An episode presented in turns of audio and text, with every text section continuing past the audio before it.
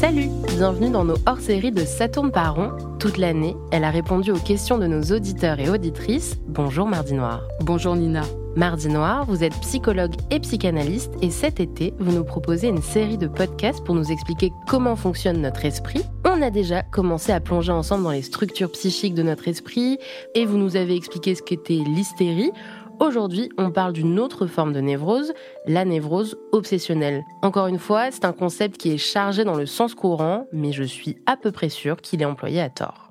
Oui, et eh bien déjà, je n'aime pas des masses cette traduction depuis l'allemand. Névrose obsessionnelle, ça donne l'impression que la personne a des obsessions, voire est obsédée par je ne sais quoi. Or, pour les obsessions, certes, on retrouve un peu ça dans les manifestations symptomatiques, mais selon moi, c'est loin de bien décrire ce qui se joue dans cette névrose. Freud parlait de Zwangneurose. Zwang en allemand signifie la contrainte, l'obligation. Et oui, c'est bien toute la trame qu'on retrouve chez ces individus. Si je reste en surface de la description, on peut en effet retrouver des personnes méticuleuses, obséquieuses, qui tournent autour du pot pour dire ce qu'elles ont à dire, des sujets qui peuvent se montrer dans la retenue, voire la rétention. Je suis encore allée faire un tour sur le DSM. Alors le DSM mardi, c'est ce fameux grimoire de la psychiatrie, le livre officiel américain qui recense les troubles psychiques, c'est ça hein? Oui, exactement. Et ça reste intéressant comme point de départ. Cette fois, j'y ai trouvé, entre autres choses, que ces personnes sont, je cite, Préoccupées par l'ordre, le perfectionnisme et le contrôle de soi et des situations, elles se concentrent sur les règles, les détails triviaux, les procédures, les horaires et les listes. Cette préoccupation interfère avec leur capacité à être flexible, efficace et ouverte à des idées nouvelles. Elles peuvent également penser qu'elles n'ont pas le temps de se détendre ou de sortir avec des amis. Elles peuvent reporter des vacances si longtemps qu'elles n'ont jamais lieu, ou elles peuvent avoir l'impression qu'elles doivent emporter du travail pour ne pas perdre de temps.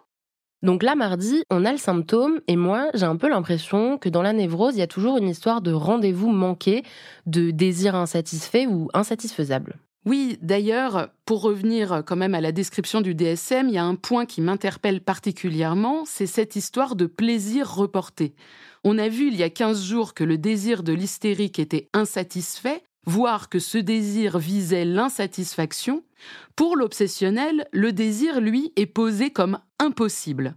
Le désir lui-même est remis en question.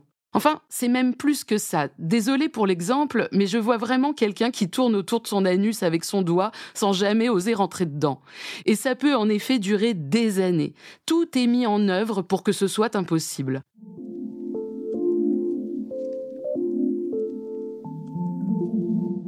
Je sors de la métaphore anale parce qu'on va y revenir de toute façon et je vais vous donner un autre exemple bien précis. Parmi les nombreux mecs avec qui je suis sortie, je suis fatalement tombée sur des hommes dont le désir se structurait comme impossible. Le mec propose de sortir, mais ça va jamais se faire parce que le lundi, c'est le jour de la lessive et après elle va rester trop longtemps dans le tambour. Il faut qu'il soit là quand la machine s'arrête pour étendre son linge, sinon après, ça risque de sentir l'humidité et tout sera à recommencer. Mardi, il va chez le médecin parce que bon, c'est pas hyper intéressant, mais il va quand même le raconter. Alors en fait, il y a deux ans, il a eu un panari et il s'est jamais complètement soigné. Et donc, il fait des rechutes de temps en temps Surtout quand il fait chaud. Et bref, il a pris rendez-vous il y a deux semaines, c'est trop bête. Mercredi, il a promis à sa mère de l'aider à aller choisir avec elle un nouveau barbecue pour la terrasse.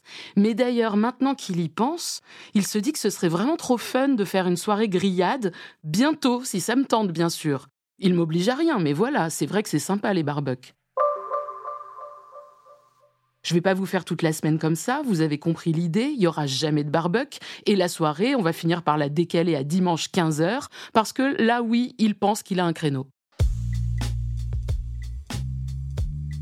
Mardi, je trouve que cet exemple est parfaitement éloquent, mais en fait, la question que je me pose, c'est de quoi il a peur, ce névrosé? En fait, dans le dernier épisode, je soulignais que pour l'hystérie, on se trouvait dans une demande à l'autre, une demande d'amour, presque dans une dévoration, une avidité qui peut inquiéter celles et ceux qui en sont les destinataires. Je n'en avais pas fait mention, mais on voit bien le côté oral de la demande. Aime-moi, mange-moi, je te mange, je t'exprime les choses de manière presque too much. L'hystérie a du mal à se retenir, ça balance tout. Pour la névrose obsessionnelle, la problématique se situe plutôt dans une demande de l'autre. C'est là qu'on retrouve le caractère de contrainte et d'impossible. Comme s'il disait J'aimerais pouvoir te satisfaire, mais je ne peux pas. Autant pour l'hystérique, on parle de fixation au stade oral, pour l'obsessionnel, on parle de fixation au stade anal. Et là, Nina, vous allez à raison me dire Ok, mais quel rapport avec le trou du cul? Et en effet, mardi, s'il vous plaît, quel rapport avec le trou du cul? Eh bien, je vais vous le dire. Mais pour ça, il faut un peu se décaler et penser à ce qui se joue dans la petite enfance autour de la question de la propreté. Ces moments où les parents demandent à l'enfant de devenir propre. Ils lui disent, pas comme ça de but en blanc, mais disons-le franchement, les parents sont heureux, soulagés quand il y a une belle crotte dans la couche. Enfin, c'est quand même les seuls moments où on voit des gens contents de voir de la merde.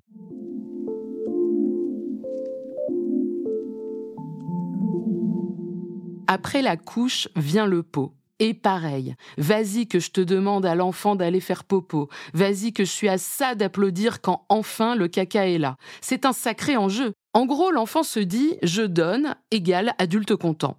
Je retiens égale adulte inquiet ou fâché. On peut dire que l'obsessionnel a bien compris inconsciemment cette équation.